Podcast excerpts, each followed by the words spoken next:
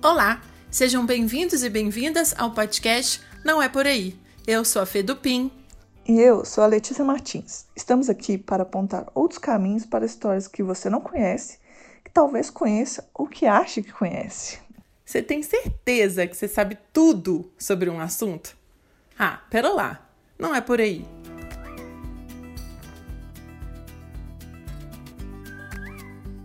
Fê. Eu tava esperando você falar oi. oi, Letícia, tudo bem? Tudo jóia. Tudo jóia. E aí? Animada? Como está? Hoje a gente tá gravando num dia diferente, no sábado de manhã. Olha, aí a gente tá com outro ânimo, né? Estamos aqui para um outro episódio. É, a gente tá querendo tema, gente. Vocês não estão mandando tema. Nós estamos chateados. É, né? a gente tem que desdobrar da nossa cabeça um É, tema. pois é. Nós temos que pensar muito. Então, por favor, mandem, mandem sugestões lá no nosso Instagram, arroba pode, não é por aí, né, Leds? Isso aí. Isso aí. Mas a gente tem um tema muito legal que, apesar de vocês não terem mandado, vocês vão gostar.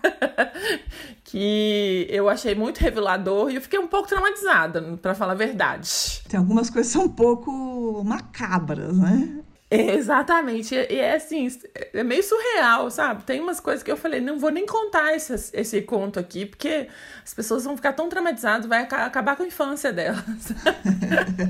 É, a gente tá falando de Era uma vez.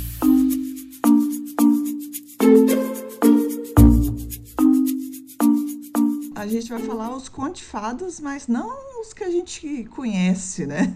Exatamente. A gente vai falar do que a gente conhece, que assim, os contos de fada que vocês conhecem, que todo mundo conhece, mas a história por trás aí dos contos, que na verdade não é muito bem por aí, que era antigamente, as coisas foram um pouco adaptadas e tal, mas eu achei muito interessante para falar sobre isso hoje, então a gente estudou bem, né, Lights? Estudamos, lemos, fomos nas primeiras histórias, ficamos um pouco traumatizadas com algumas. Bastante. Eu, eu falei, essa eu não vou falar, eu me recuso. Mas enfim, a gente não vai traumatizar vocês, vai ser super interessante, a gente promete. Só um pouquinho, um pouquinho traumatizado, tudo bem. Ai, ai. E só para fazer um, um disclaimer, assim, né? A gente gosta de fazer um recorte, né? Porque é sempre muito amplo, assim, quando a gente vai falar sobre certos assuntos, então a gente faz um pequeno recorte para poder caber no episódio. E a gente vai falar hoje sobre contos de fadas. E os, o contos de fadas são diferentes de fábulas e de mitos. Uhum. É, por quê? Fábulas são geralmente os personagens que são, tipo, animais, plantas, objetos inanimados, com ações humanas, né? Mas geralmente não são humanos. Sim. E nas fábulas, a maioria delas tem sempre uma lição de moral, alguma coisa assim. Entendi. É, os mitos na- são histórias fantásticas para explicar eventos reais. Tipo, o mito sobre o sol, sobre a lua, sobre a mudança de, de estação. São coisas é, fantasiosas que explicam eventos que você vive, né? A maioria deles Uhum. tem a ver com isso, ou explicação da natureza, ou, ou várias coisas do tipo. E o conto de fadas, ele envolve coisas fantásticas, mas ele foi criado assim mais na base do entretenimento. Então era assim, o, nosso net, o Netflix da época, entendeu? Era para você ali meio que apreciar. Gostei Ele- da metáfora. ele nem tinha muito essa coisa, tipo, muito dos, dos contos de fadas que a gente conhece tem uma lição ali, a gente consegue captar uma lição, é, mas não tinha muito essa questão da moral. A questão da moral do conto de fadas foi muito colocado é, pelos irmãos Green, que a gente vai falar mais um pouco deles aí pra, pela frente, assim. Na- numa época eles acreditavam né, que uma nação era é regida pela linguagem, pelos princípios de um povo que, que- de um povo que tinha em comum. Então eles começaram a juntar, fazer essa, essa. Eles eram um bando de dois nerds, irmão nerd lá, né? Eles começaram a juntar essas, essas, fábu- essas, essas contos, esses contos de fadas da época, assim, que eram, é, tipo, conhecidos por, é, pela bo- boca a boca do povo alemão lá, Uhum. né? E eles, e eles mudaram muitas histórias e eles já adicionaram essa questão da moral como se fosse uma coisa que eles queriam é, levar ali como uma coisa importante para a nação que estava ali, entendeu? Gostei da introdução. É, e aí é isso, a gente ficou pensando de onde vem tanta imaginação, né? É, a maioria das ani- animações que a gente conhece hoje, né, dos contos de fadas que a gente vê da Disney, então são animações adaptadas e a verdade sobre elas é que elas são um pouco sombrias. Então a gente espera não traumatizar vocês, mas vamos mergulhar no tema. Como o de praxe, nós separamos histórias, cada uma vai contar uma história. Então eu vou começar com a história da Cinderela. Cinderela todo mundo lembra, né? É aquela linda Sim. jovem que esse, esse conto ele é datado do século I antes de Cristo. Por ser tão antigo, há milhares de versões e a mais conhecida dela é a adaptação dos irmãos Grimm. Na verdade, eles fizeram essa adaptação, depois o pessoal ainda deu uma melhorada ali, porque é tenso, é tenso, gente, prepare-se. É, a Alex já deu uma introdução aí sobre quem foram os irmãos Grimm. Os irmãos Grimm eram dois escritores alemães que escreviam sobre folclore e contos infantis entre 1800 e 1860, tipo, lá na Alemanha. E em 1807, Teve um exército francês, estava avançando pelos territórios alemães e tal, e a, e a galera começou a tentar despertar um espírito nacionalista, assim, do romantismo alemão. E aí eles, os irmãos Grimm começaram a tentar buscar é, raízes, né? Buscar as raízes das histórias e reivindicar a origem alemã das histórias conhecidas também em outros países, né, da, da Europa ali. Enfim, e aí eles fizeram uma coletânea no final de 1812. Eles já tinham 86 contos coletados assim da tradição oral da, de, de origem da região ali alemã. E entre os contos mais famosos dele, a gente tem Chapeuzinho Vermelho, A Bela Adormecida, A Gata Borralheira, que na verdade é Cinderela, né? Branca de Neve, Os Sete uhum. Anões, uhum. Rapunzel, João e Maria, só pra vocês lembrarem o tanto de coisa que já que veio aí dos irmãos Green. Então eles são bem importantes. Na versão da Disney, que é a versão que todo mundo conhece, que é a que eu conheço e eu acho que vocês também, a Cinderela ela é filha de um comerciante e seu pai e sua mãe morrem e ela vai morar com a madrasta dela. Aí passa ela vivendo, né, na casa com as irmãs esportistas e tal, com, com a madrasta, a madrasta bem malvada. E aí um dia rola uma festa que ela não pode ir, ela tem que ficar fazendo tarefa de casa, né, tem que ficar limpando a casa e tal. E as irmãs postiças iam e elas fazem tudo lá, ficam se emperequetando pra festa e tal. Aí ela fica super chateada, aparece uma fada madrinha que limpa a casa para ela. É o que eu queria na vida, né? Parece uma fada madrinha, limpa a casa, me dá um vestido lindo e fala comigo assim: ó, isso aqui, esse encanto vai durar até meia-noite. O vestido vai acabar e tal. Você tem que voltar para casa antes de meia-noite. Só que aí, enfim, ela vai na festa, ninguém, tipo, reconhece, porque ela tá toda lindona, né? Toda bonitona, e ela encontra o príncipe lá, se apaixona por ele. Mas da meia-noite ela sai vazada, porque ela fala: Meu Deus do céu, tem que sair correndo. Aí ela sai correndo e perde o sapatinho lá na escadaria que, que é que a gente mais lembra, né? Aí vem o príncipe, ai meu Deus, o sapatinho, aí pega o sapatinho e tal. e ele fica tentando encontrar a, a moça, né, na cidade. Aí ele ordena que todas as mulheres calcem o sapato, porque quem, quem calçasse o sapato e o sapato servisse perfeitamente, ele ia casar com uma pessoa e tal, enfim. Aí no final eles conseguem encontrar a mulher, eles casam, ficam felizes para sempre. Essa é a história que a gente conhece, né, Ledes? Verdade. Pois é. Aí, na história escrita pelos irmãos Green, nessa, lá em 1800 e borrachinha, para fazer com que o sapatinho coubesse, as irmãs invejosas cortavam, cortaram parte dos seus pés. que péssimo. Ao extremo. Ao extremo. Uma delas cortou os dedos e a outra cortou o calcanhar, porque elas ficam tentando, né, calçar o sapatinho lá, ficam tentando ganhar o príncipe. Mas enfim, aí olha, olha as ideias. E para piorar, depois é, dois pombos, que acho que o pombo trabalha pro, trabalha pro reino e tal, descobre que elas tentaram fazer isso e vão lá castigá-las e bicam os olhos dela e elas ficam cegas. elas viram mendigas cegas. Enfim, super pesado, né? E nem é, tem, nem é tão pesado, porque a gente selecionou algumas aqui que pelo menos dá para conversar sobre, sabe? é, o sapato na história do Green, é, dos Green, ele era de vidro. É, o sapato que a gente conhece na história da Disney é de cristal, né? E a fada madrinha chique, da né? a, é, a fada madrinha da Disney é a fada madrinha e tal, mas a a fada madrinha dos irmãos Green é a mãe foi lá, o espírito da mãe falecida lá de Cinderela que aparece para ajudar ela, sabe? E, enfim, faz essa história toda. Falei um pouco sobre qual que é a verdade desse conto, né? Que é um pouco, um pouco difícil de aceitar. Mas eu queria dar uma problematizada aí, porque eu acho que tudo isso é muito rico em simbologia. Eu li aqui num site chamado Pausa para Nerdices, é, fala-se que tudo é rico em simbologia e que, assim, tenta-se passar uma lição de moral, né? Que é como lidar com a inveja, com a independência, com a aceitação, que é essa inveja das irmãs lá, que, que, viam que ela era muito boa, muito linda e tal, e elas ficavam falando, ah, que isso aqui você não serve para nada e tal, e ficam o tempo todo jogando ela para baixo. Você se lembra, né, Let's? É meio tenso. Aí queria problematizar mais ainda, porque o príncipe tá lá procurando a mulher que ele, se, né, teoricamente se apaixonou no baile, mas ele não lembra do próprio rosto dela, que ele precisa pegar. Que ele precisa de um sapatinho para experimentar nas pessoas, para descobrir quem é o verdadeiro amor da vida deles. É um absurdo, não é? Não faz o menor sentido. Que, e por que, que, que esse cara tem tanto de tão especial que as mulheres tinham que cortar o próprio pé, sabe, pra caber um sapato? Nossa, gente, é muito Mas errado. É pra princesa, né? Tinha a questão disso. Eu não consigo entender por que, que essa história é um clássico. Porque, assim, agora que a gente é adulta, né? A gente para pra pensar e tal. Poxa vida, do cara, eu não lembrava o nome, o rosto da pessoa, entendeu? Precisava de um sapato, Letícia. Fala sério, que absurdo.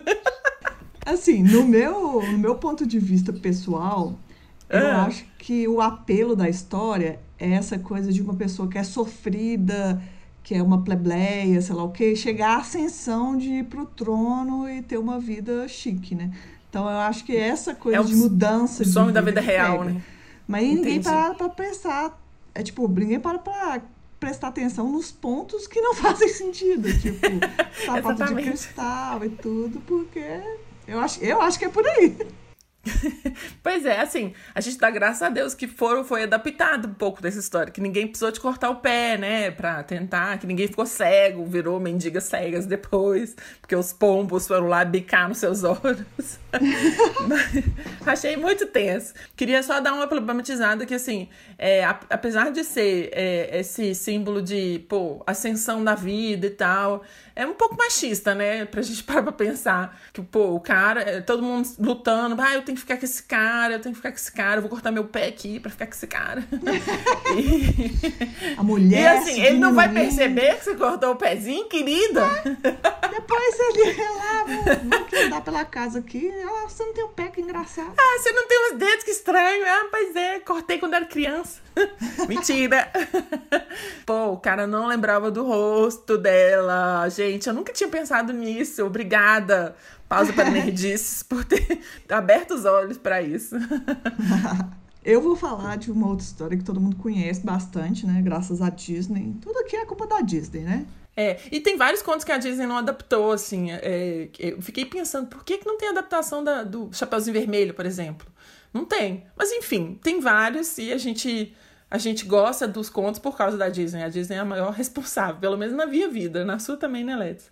É, não. Tipo, a gente cresceu com isso, né? Com essas pois é. histórias. Mas eu, eu vou falar da história que todo mundo conhece, que é a Pequena Sereia. É, eu gosto muito das músicas da Pequena Sereia, né? Só um, um relato pessoal. Ai, são aqui. lindas mesmo, verdade. eu vou contar um pouquinho da versão da Disney pra gente lembrar, assim, né? Que é assim, a, a sereia, que é a Ariel, que é a principal, ela se apaixona pelo humano, que é o Eric. Uhum. E, tipo, e quando ela vê, assim, ele fora do mar, ele, ela tá lá, no, ai, meu crush e tudo, olhando para ele. E a embarcação dele sofre um acidente. Ela vai lá, ajuda ele, só que volta apaixonada. A família dela fala, querida, nada a ver, não mexe com esse tipo de humano, não. Não é de sua laia. É. O, o negócio é mais no fundo do mar. Sim. Aí ela não quer saber, vai, bus vai buscar a, a Ursa lá pra, tipo, Ursula, me ajuda aí a conquistar esse boy. E a Úrsula vai e pega a voz dela, fala, querida, se ele te der um beijo verdadeiro, você vai se tornar humana e beleza. Aí tem, vai desenvolvendo, né?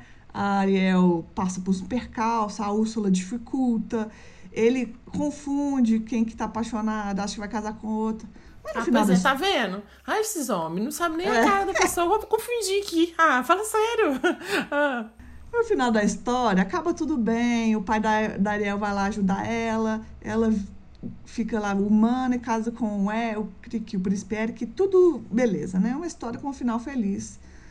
E suas coisas, né? A história de Pequena Sereia é, depois que eu fiquei uma pessoa adulta, já me incomoda com algumas coisas. Por exemplo, a, a parte que ela dá a voz. É, o Eric tem que se apaixonar por uma pessoa que não fala, né? Enfim, problemáticas, é né? É, e ela tem que tem que se livrar daquela cauda maravilhosa para ficar com o homem, gente. Sem conversar. Ariel, pelo amor de Deus, né?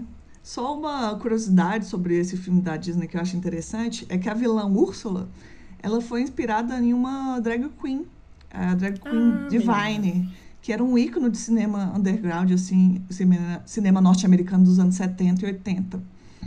Eu achei interessante essa trivia, assim, que eu descobri. Eu adoro a Úrsula, ela é muito legal. Assim, né? apesar de ela né? ser má, ela é muito legal.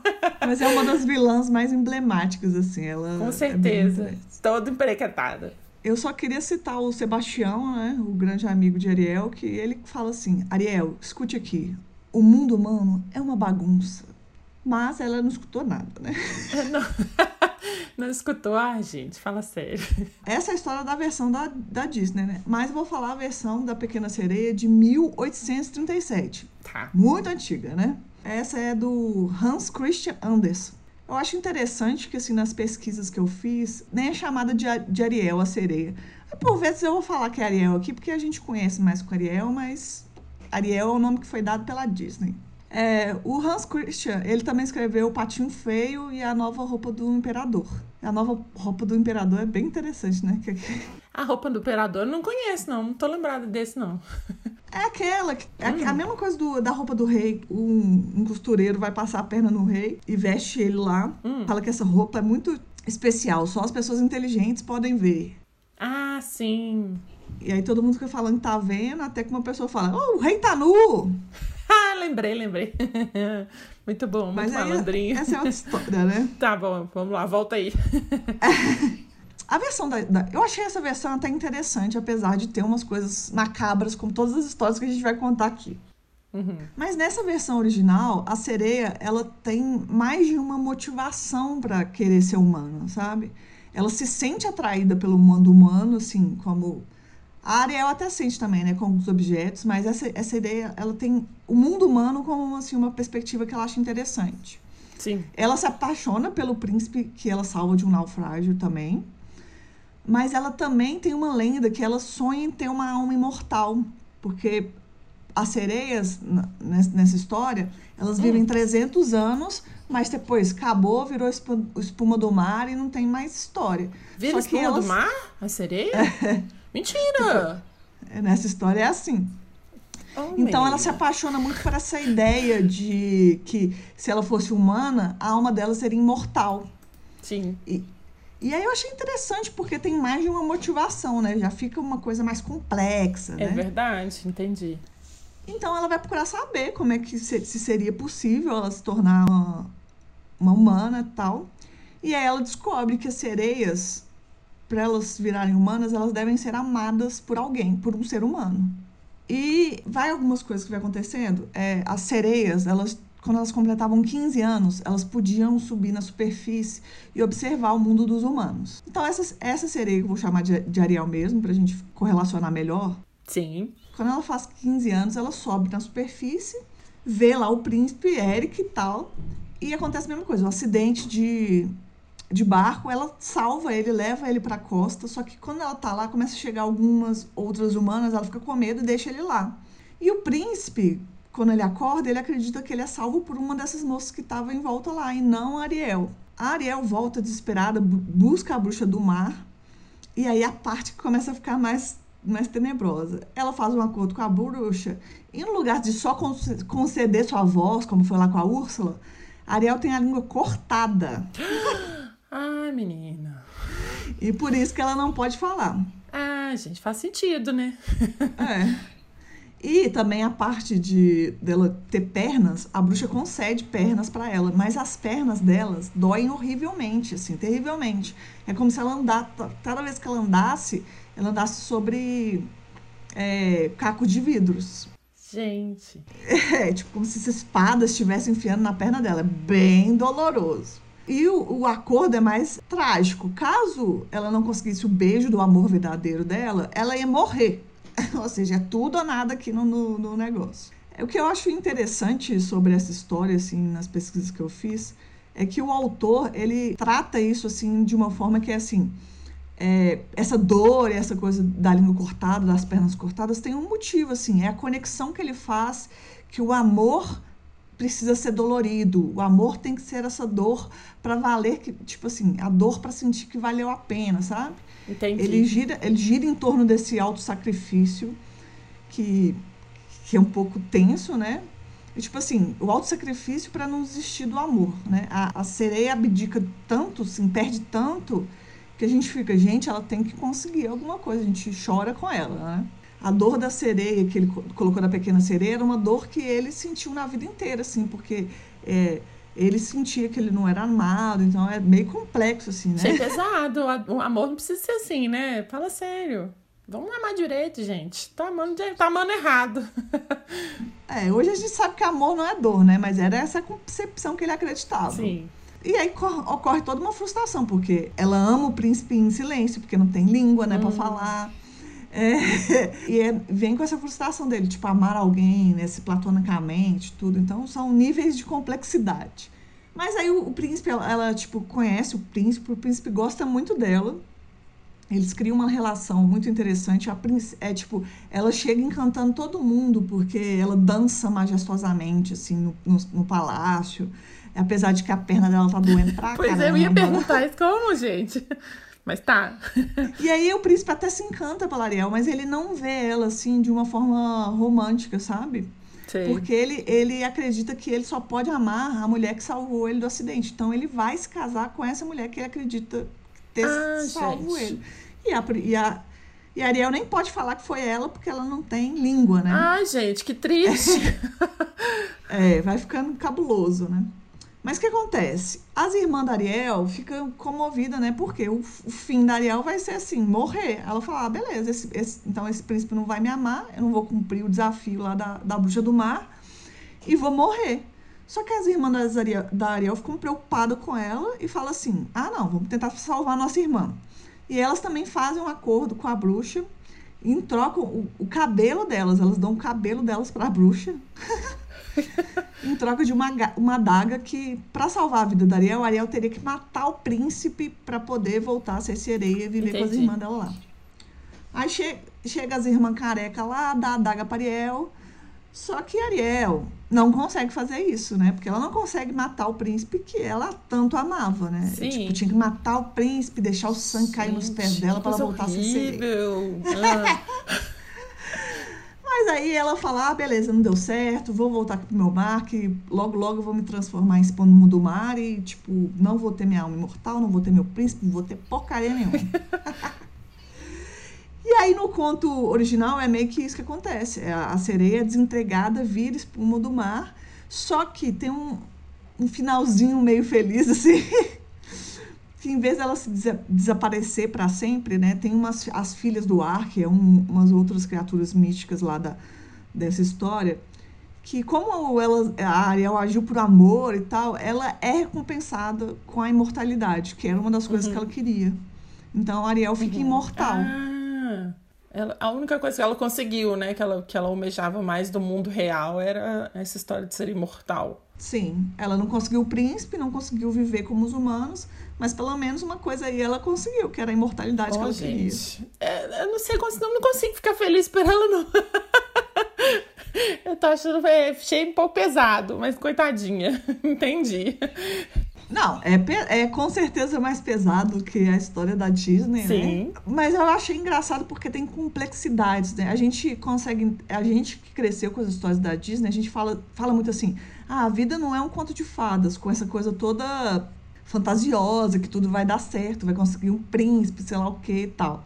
Mas essas, esses contos de fadas eram muito, tipo, fantasiosos, mas com, com dores da vida real. Tipo assim, não uhum. conseguir ser o amor, ser doloroso, assim, né? Na visão Entendi. do autor ali, que ele colocava, tipo, provavelmente estava sofrendo esse cara aí quando, quando escreveu Pequena Sereia. Entendi. É, e assim, eu acho que a gente tem que reconhecer a coragem da Pequena Sereia, porque todo mundo era contra, né? Assim, eu lembro dela, todo mundo do, do mar falava, não, não vai, não vai, não vai, e ela foi porque ela queria, sabe? Então, é, a gente não pode é, menosprezar, a gente tem que ser um pouco realista em, em, conseguir enxergar é, é, esses pontos, assim, que são escolhas da Pequena Sereia, entendeu?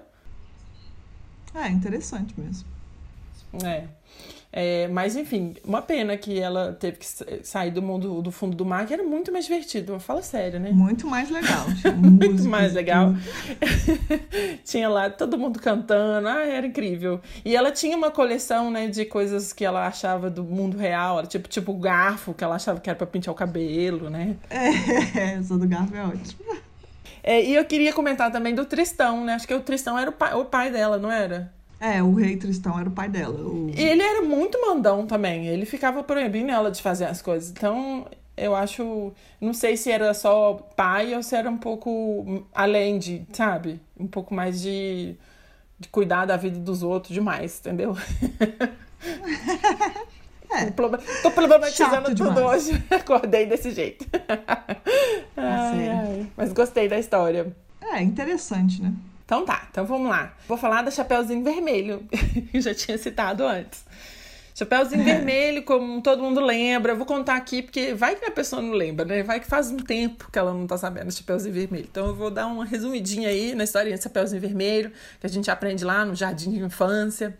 Chapeuzinho Vermelho era uma menina muito graciosa que chamava Chapeuzinho Vermelho. Aí um dia sua mãe pediu para levar umas coisas na casa da avó, né? Porque ela tava doente.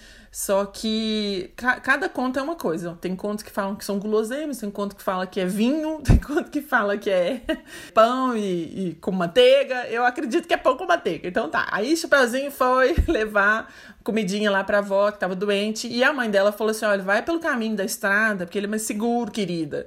Não passe pela floresta, uhum. porque lá tem um lobo mau, muito malvado. Mas aí ela desobedece, aí ela vai pelo caminho da floresta, ela tá sabendo que o lobo tá lá, tanto que ela canta, né? E o lobo mal passeia aqui por perto. e aí ela encontra o lobo mal, ela consegue chegar na casa da avó, mas ele chega lá antes, ele come a vovozinha e deita lá para fingir que é, que é a avó, que ele coloca a roupa da avó. Aí tem toda aquela história que ela fala: Nossa, vovó, você tá diferente, por que os olhos tão grandes? Ele é para te enxergar melhor, enfim. Aí ele tenta comer ela, e aí, ela, aí chega um caçador lá, herói, e consegue salvar a vovozinha, abrir a barriga do lobo, salvar a vovozinha e tal, e enfim, eles ficam, as, as duas ficam super agradecidas e ficam amigas do caçador. Essa é a história que a gente conhece.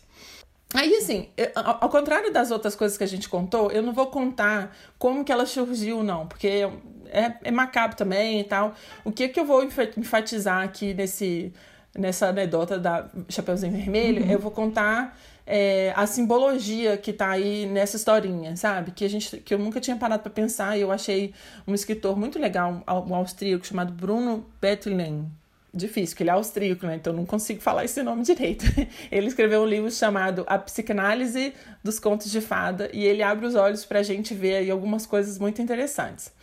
É, a Chapeuzinho Vermelho ela surgiu no século XVII, foi contada por camponeses franceses, envolve canibalismo, envolve striptease, é meio difícil. E aí, esse cara, ele escreve esse livro que começa a abordar um pouco o olhar sobre o conto de fadas, um pouco um olhar psicanalítico, sabe? E ele analisa Chapeuzinho Vermelho e toda a simbologia que, que tá ali por trás e fala, né, que os contos de fada, eles sobrevivem, os que, os que sobrevivem, que são muitos, né, são aqueles que mexem com o inconsciente das pessoas. Na lenda da Chapeuzinho, a Chapeuzinho é uma adolescente que está entrando no mundo dos adultos. E aí ele fala da simbologia da capa vermelha, que simboliza a menstruação. E aí ele, a mãe, né, pede pra filha levar o pão com leite pra avó, ou a guloseima, né, no caso. E aí a mãe fala: olha, vai pela estrada, que é mais seguro. Porque a mãe tinha um medo dela passar por esse bosque, porque o bosque era perigoso, dela crescer, entendeu? Então o bosque simbolizava o perigo que ela tinha que passar porque ela estava tipo indo ao encontro da maturidade. E assim, ela escolhe passar por lá, né? Ela é corajosa, ela, ela vai, ela tá igual eu cantei lá no início. Ela mora longe, o caminho é deserto e o lobo mal passei aqui por perto. Ela sabe que o lobo mal tá lá e ela escolhe esse ritual de passagem pra maturidade. Ela vai sozinha, tipo assim, porque ela tá virando adulta na visão do, do Bruno, né, do austríaco lá, do que escreveu o livro. E esse perigo maior do bosque, além de ser o bosque ser, ser, ser difícil, né, ser um lugar sombrio e tal, o, o lobo tá ali. Então, o perigo maior do bosque é o lobo. E o lobo simboliza a selvageria, o irracional, que é, é, algo que a Chapeuzinho já sabe que ela vai enfrentar, enfrentar, sabe? Então ela você percebe que a linha que tá entre ser criança e ser madura, porque ela confunde o lobo é, com a sua avó. Tipo assim, na hora que ela tá lá na casa dela, na, ela chega na casa da avó, aí a, o lobo, tipo, veste de, com a roupa da avó para fingir que é a avó. Você vê que a Chapeuzinho é uma criança porque ela consegue confundir o lobo. Poxa vida, o lobo continua sendo um lobo, né? Só porque ele, só porque ele tá com a roupinha da, da vozinha, sabe? Ela confunde ele. Então você vê aí essa linha entre ser madura e ser criança aí o tempo inteiro, sabe? E o lobo simboliza o mundo sexual e violento. É, afinal, ele come as duas, né? Na, na história real, ele come ah, tanto a Chapeuzinho quanto, quanto a vovozinha. E, e o caçador, a simbologia do caçador é de proteção, de atração, tanto para meninas quanto para meninos, porque ele chega e salva os bons e castiga o malvado, né? Na primeira história, o caçador abre a barriga do, do lobo para tirar a avó de lá, tirar o chapeuzinho, e ele enche a barriga de pedregulho. Oi? É, eu lembro disso. Ele quer dar uma lição pro lobo, né? Que isso não é legal. Então, assim, esse, esse, caça, esse caçador tem essa simbologia de proteção. E a velha que é devorada por um lobo jovem, simboliza a mudança entre o velho e o novo. A mesma coisa lá da Chapeuzinho, sabe? Mudando da infância, da infância para a maturidade. Então, assim, essa história é cheia de simbologia e a gente nunca para para pensar, né? Aí por isso que eu queria trazer não a história real, a história, a primeira história igual a gente contou, mas essa simbologia assim que é analisado pelos psicanalistas. Eu li um artigo naquela aquele site Pants de calcinhas absorventes, sabe? Conheço. Um artigo super legal chamado O Lado Vermelho dos Contos de Fada, que analisa todos os vermelhos nos contos de fada, né, que simboliza o sangue, mais especificamente da Chapeuzinho Vermelho, que a Chapeuzinho Vermelho ela escolhe falar e dar atenção para o lobo, mesmo sabendo de todo o perigo. Então, assim, a gente tem que valorizar um pouco é, a mulher aí, sabe? Ela é, é, uma, é corajosa, sabe? Ela, a personagem deixa para trás uns aspectos infantis da proteção materna da mãe lá, que a mãe fala, olha, passa pela estrada, porque ela escolhe explorar um mundo cheio de risco, né? De oportunidades de crescimento. Então, queria mostrar que, assim, apesar da gente achar a Chapeuzinho bem burra, porque ela faz tudo errado, poxa vida, ela escolheu passar por isso tudo, sabe? Então a gente tem que ver que ela é corajosa também. E aí eu achei muito legal esse artigo, porque ele dá essa, essa noção, assim, desse lado da Chapeuzinho Vermelho, entendeu? Interessante, né? Nossa, achei muito psicológico, gostei. Achei que ela tava querendo só cortar caminho. Não, pois é. Não, achei muito, muito interessante essa a simbologia, assim. Esse artigo fala de vários outros vermelhos das dos contos de fadas. É muito interessante. Fiquei curiosa, vou ler depois. Feminino, né? Vermelho, enfim. Eu queria falar um pouco também da, da história da Branca de Neve, né? Sim. A Branca de Neve é aquela história também que a gente conhece faz tempo, né? Por conta da Disney e tal. Que a Branca de Neve lá era, tinha madrasta e a madrasta ficava, tipo, toda invejosa, porque a Branca de Neve era mais bonita, que o espelho lá falava que ela era mais gata da região. Aí ela ficou lá, não, vou acabar com a raça dessa da Branca de Neve, manda o caçador lá matar, ele não, não, não mata a Branca de Neve. Ela encontra os sete anões que dão abrigo para ela lá. Depois a, a rainha se faz de bruxa e dá maçã. Sim. A Branca de Neve cai capotada lá com a maçã. Os, os anões colocam ela lá na, na, na redoma de vidro lá. Chega um príncipe do nada e beija a morta e aí a, Branca de Neve revive. Sim. Vamos, vamos começar que essa história da Disney já é perturbada. pois é. Perturbada pelo esse príncipe doido aí, né? Que ah, tô passeando aqui na, na floresta, vou vi uma morta aqui, vou dar um beijo nela. Gente. É, e ao contrário da Bela Adormecida, que está adormecida, a Branca de Neve estava morta, né? É, necrofilia isso aí, né? pois é pesado. Pois é, aí é, procurando a versão, digamos, a primeira versão da Branca de Neve, como a Fê falou em outros, eu achei diferentes versões aqui. E aí eu trouxe uma aqui que eu achei que foi a mais concisa em algumas coisas que eu vi.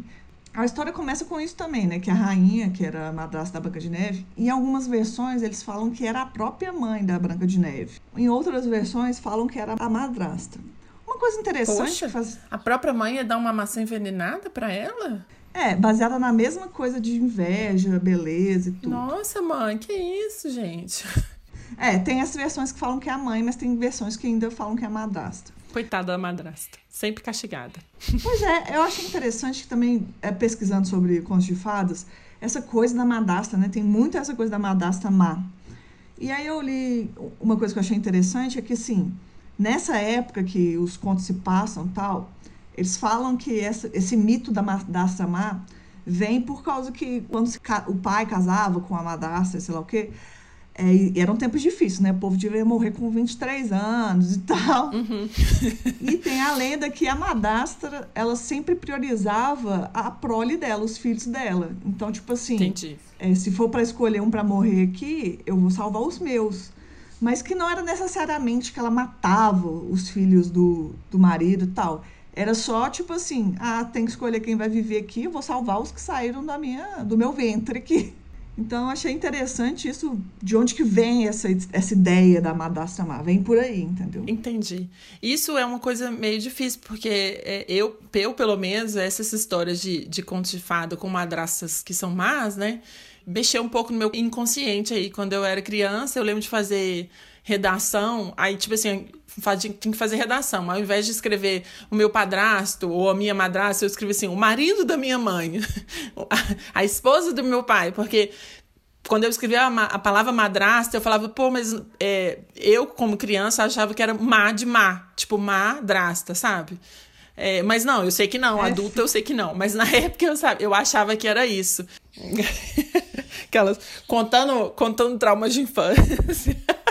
Não, Virou uma terapia essa, o episódio. Eu acho essa colocação muito interessante, porque todo mundo tem essa visão de madrasta ser má, e a gente sabe que veio por causa desses contos, onde a madrasta queria pois é. matar é. a enteada, né? E tem essa coisa realmente da inveja dela, tem inveja da, da questão da, da Branca de Neve, só que o foco maior é, tipo, a questão da juventude. E, e na história, ela pede que o caçador traga, tipo, alguns órgãos vitais da, da Branca de Neve, que ela vai comer esses órgãos. Sim, porque ela acha que ela vai ficar bonita se ela comer os é, órgãos, é porque tem um estilir da juventude lá que ela vai fazer. Que ela era uma bruxa também na história. Sim. Aí o caçador vai lá e não consegue matar a Branca de Neve, assim como a história da Disney. Ele pega um, um, leva órgãos de um animal que ele mesmo matou lá, assim. É, o povo nessas histórias não tem nem bom senso, né? Porque assim, como que vai confundir, né? Tipo, tamanho, enfim. É verdade. Só que ela tem, a, a, a madrasta lá tem o, o, espelho fofoqueiro dela e ela fica sabendo que a Branca de Neve não tá morta. Ah, eu adoro o espelho fofoqueiro, é tipo um Vassari. É, isso. Vassari da, da história da arte, gente. está comentando sobre os episódios já. Aí o, ela. E aí ela faz, sai retirada lá para tentar matar a Branca de Neve de qualquer jeito. E, ela, e aí a história também acontece com isso, com um pedaço de maçã, a Branca de Neve fica lá, morta e tal. Aí o que acontece é que os sete anões lá, que, na, que tem na história que na verdade nem eram sete anões, eram tipo mineiros. Mineiros que, tipo, tinham a corcunda muito. Que eles eram corcundas por causa do trem da mineração e tal. Uhum, é, uhum. E eles gostavam muito dela, eles, tipo, colocam ela lá na floresta, assim, porque eles estão meio que, tipo, com dó de enterrar, sabe? Então, por isso que eu até entendi a explicação, né? Porque realmente não faz sentido você ficar pondo a morta ali num negócio de vidro. É verdade. Aí, o que acontece? O que eu achei interessante é que, quando o príncipe tá passando lá em alguma das histórias, dizem que o príncipe, na verdade, achou interessante a redoma de vidro. Ele queria a redoma de vidro, entendeu? menina. O que eu acho mais plausível do que você se apaixonar por uma pessoa morta. Mas tem a versão também que o príncipe se apaixona pela, pela, pela Branca de Neve de qualquer jeito e fala assim: bora levar ela mesmo morta aí nesse caixão. Mas assim, se ele apaixonou pela princesa, pela Branca de Neve morta, ou se, se ele gostou mesmo, foi do da redoma de vidro que ele queria levar lá. E, e, nessa parte é a parte que eu acho mais interessante, porque diz que ele tá levando o caixão de vidro embora pro castelo dele. E aí ele deixa cair. Quando ele cai, a Branca de Neve bate numa coisa, a garganta dela, tipo, bate numa pedra, alguma coisa assim, e sai um pedaço da, da, da, da maçã que tava engasgada na garganta dela. Aí ela, Ah, opa! menina. Aí ela não acorda com um beijinho, coisinha nenhuma. Ela acordou porque ela deu- levou uns barrão lá e desengasgou. Foi isso. Eu gostei mais dessa versão, porque eu acho muito problemático um príncipe Muito chegar lá e te melhor. beijar dormindo, não dormindo, é morta. Verdade. E aí, bora o príncipe e a, e a Branca de Neve se casam, e aí tem a parte que fica macabra, macabra de novo, que eles convidam a rainha para cerimônia. E eles forçam a, a vilã da história a usar sapatos de ferro que estavam incandescentes, assim, e dançar até morrer. Dançar até morrer. Fala sério. Eu achei assim, né? tem- Pesado. Na história da Disney, eles, a Disney mata a, a madrasta lá, tipo, porque tá chovendo e ela cai de um penhasco, é até bem dramático, assim. Mas não foi a Branca de Neve, nem o príncipe que fizeram uma cena de tortura no cara. Porque assim, né, coisa, coisa agradável de se ter no seu casamento, aqui, ó, tem um bolo, aqui tem uns salgadinhos bem casados tão aqui, e ali a, a minha madrasta dançando até morrer com sapatos incandescentes. que horror. Realmente, nossa senhora. Mas aí essa foi a história da Branca de Neve. Entendi. É, é pesado, achei pesado, amiga. Tô com, Todas são com dó das pesadas, pessoas. né, amiga? Não falei que não ia ser pesado. Ah, as pessoas estão assim, um pouco chateadas já. A infância delas está acabando nesse episódio. Mas eu acho engraçado da gente ver essas histórias, porque, assim, né, só fazendo uma comparação, a história da Disney, tipo, moldou muita coisa pra gente, que era essa coisa, tipo assim, Sim. muito boazinha, princesa, príncipe, e bem é, nessa normativa dos contos de fadas, que era o que a sociedade queria passar pra gente nessa época, né? Muito responsável a Disney isso. E as outras histórias, por mais que a gente ache macabro, sei lá o quê, era uma forma de lição por conduta também, porque assim, tudo que é desastroso era pra dar uma lição de moral, de certa forma. Uhum, entendi. É difícil, mas é, pelo menos tem uma- um objetivo, né? É, era, era mais um amor mais bruto, assim, né? Isso. Ah, então tá, fechou? Fechou. Beleza. Ó, então, depois de a gente destruir a infância de vocês, vamos falar sobre curiosidades.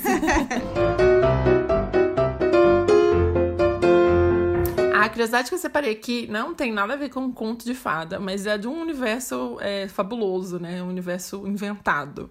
Ô, Led, você sabe que dia que é o dia do Saci? Eu sei. Eu não coloquei no roteiro, porque eu achei que você não ia saber.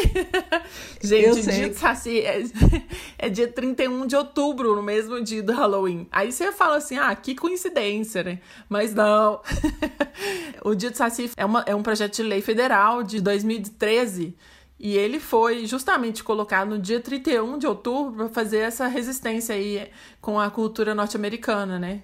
Aí foi a Comissão de Educação e Cultura que elaborou esse projeto para cair exatamente nessa data, o dia do Saci, para ver se a gente, brasileiros, se a gente dá mais valor à nossa história. Aí por isso que, É. eu, que eu trouxe. Eu achei que você não soubesse que o dia do Saci era dia 31 de outubro. Eu fiquei um pouco impressionada, eu não sabia. Mas é dia 31 de outubro desde 2013, faz pouco tempo, né? É menos de 10 anos aí. Eu sabia, e assim, uma curiosidade, se você olhar o calendário que eu fiz aí, que você adquiriu ele, você vai ver que eu coloquei o dia do Saci no Ah, dia 31 também. É, porque eu não cheguei em outubro ainda. Tô em julho. Eu coloco Tá. no calendário também. Ah, se eu sabia por que co- co- pesquisou pra fazer o calendário, senão você não ia saber, fala sério.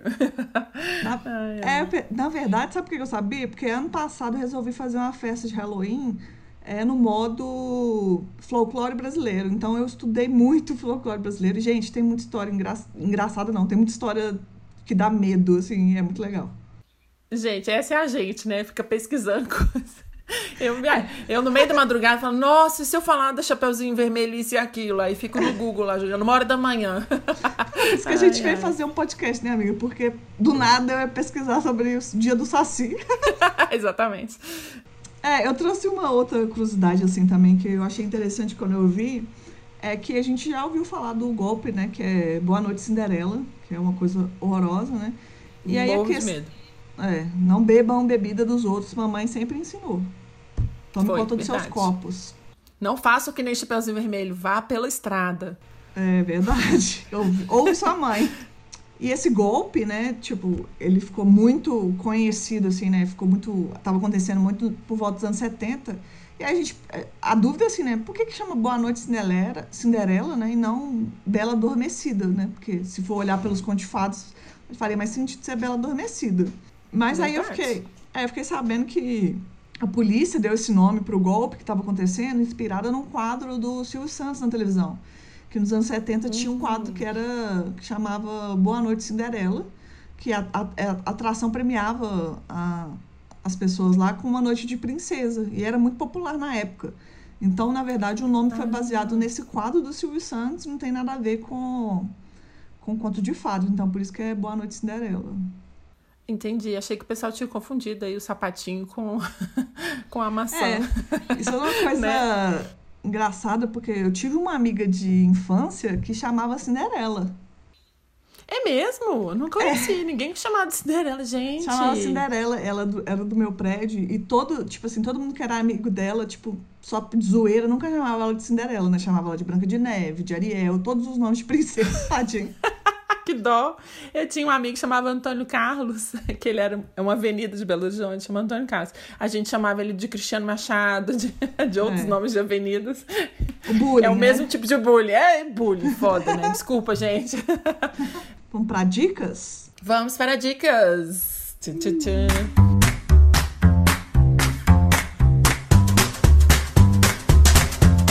Eu separei uma dica aqui, né? Na verdade, a dica é a dica de um canal de YouTube que eu tô há muito tempo apaixonada, que eu acho muito interessante.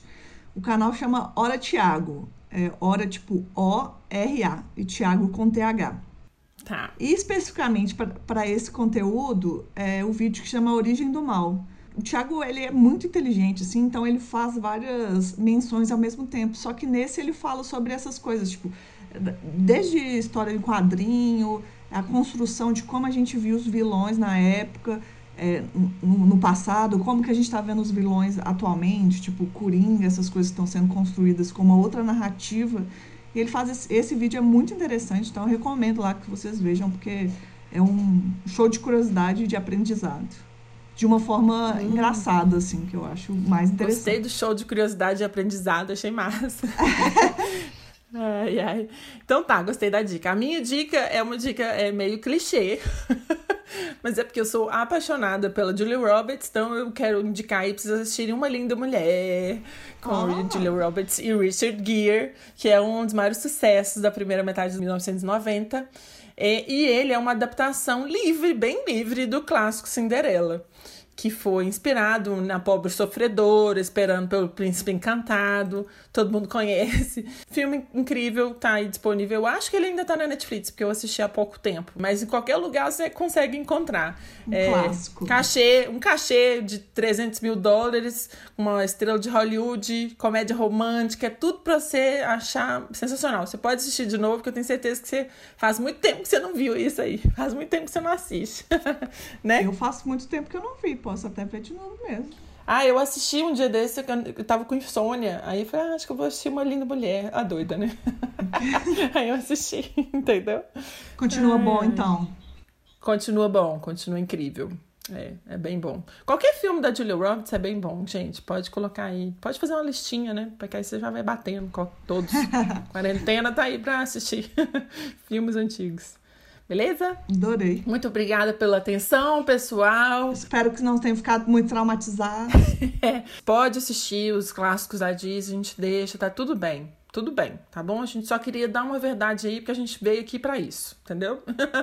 Inclusive, os novos filmes da Disney estão ótimos. O meu favorito é Moana. Então tá, Leds. Beijos para você, até semana que vem, menina. Beijo, Fê. Até mais. Beijo. Tchau, tchau. Tchau.